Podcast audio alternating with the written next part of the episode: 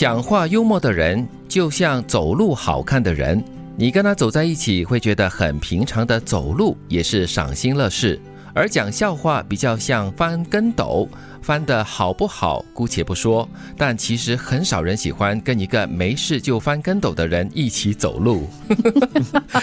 蔡康永好好笑哦，他讲的这个名言金句，所以笑话和幽默是不一样的啊。对对对，或者是讲笑话讲的很冷啊，然后没有人听得懂，他自己很乐那种人喽。对，其实这些人你可以说他乐在其中了，但是对于旁边的人来讲呢，有时候会觉得有一点点压力啊。是，因为我是笑还是不笑呢？偶偶尔。来一些冷笑话啦，然后想一个就算了。那人家悟不出来的话，就笑你的冷笑话就好了。对，他说的这句话就是说话幽默的人，你真的是会跟他在一起，会感觉心情非常的愉悦的。哦，就是有事没事，哎，你会领略到他的幽默点在哪里。哇，那个生活就更加的有趣。我们所说的梗，对吗？突然间兜出来了。当然，有些人我觉得他们所谓的笑话，其实是拿别人来开玩笑。哦，那就不好了，是一种讥讽啊，又或者我们所说的。酸人啊，嘲笑，呃，那个只有你觉得好笑了，对当事者来说，当事人来说未必是哦。这就不是幽默了，这是尖酸刻薄了。嗯，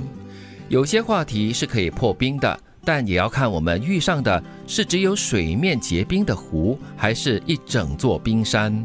你们有碰过这样的人吗？拒绝融化嘛，冰山，那就算了。什么话题都聊不上的，有哈，有有。我们周遭总会有这样的人出现的，一定有的。有些人他就是先封闭他自己嘛，可能他觉得哎三观不合啊，思想不一样啊，所以不管你提什么，他就停止在那里，就是这叫叫什么话题终止者。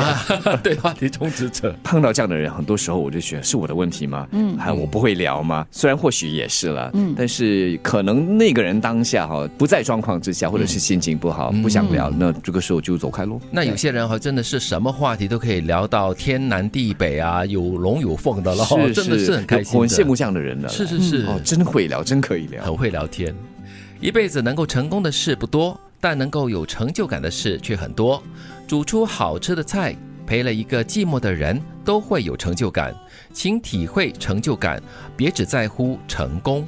哦，我非常同意这句话，哎，嗯，因为我们感觉到，就是生活中的大大小小的事情，很多时候你不一定要是一个很看得到的，或者是你感觉得到的，大家都赞美的一个成功，但是你每天积累一些小小的成就感，就已经非常美好了。对我把蔡康永的成功和成就感的定义看作是成就感更多是内在的自己的一种认同，嗯，成功或许是是别人给你的掌声。其实有时候我们把生活标准定的太高了，嗯，所以我们就一。直在挫败当中啊，没达到啊，又失败啊，做的不够好，是是是，所以这些都是很负面的一些想法来的。嗯嗯，都在很自责、很怪自己的那种生活的那种感受里面过着吼。对，吃不见得是在品尝滋味，玩不见得是在享受人生，一直玩的生活可能没有那么值得向往哦。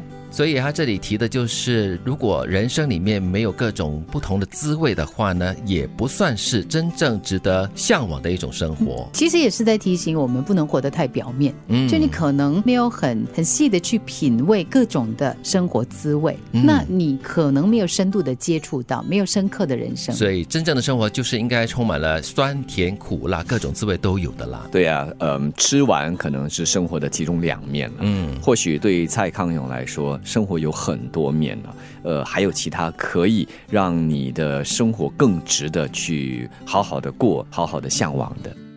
讲话幽默的人，就像走路好看的人，你跟他走在一起，会觉得很平常的走路也是赏心乐事；而讲笑话比较像翻跟斗，翻的好不好姑且不说，但其实很少人喜欢跟一个没事就翻跟斗的人一起走路。有些话题是可以破冰的，但也要看我们遇上的是只有水面结冰的湖，还是一整座冰山。一辈子能够成功的事不多，但能够有成就感的事却很多。煮出好吃的菜，陪了一个寂寞的人，都会有成就感。请体会成就感，别只在乎成功。吃不见得是在品尝滋味，玩不见得是在享受人生。一直玩的生活。可能没那么值得向往。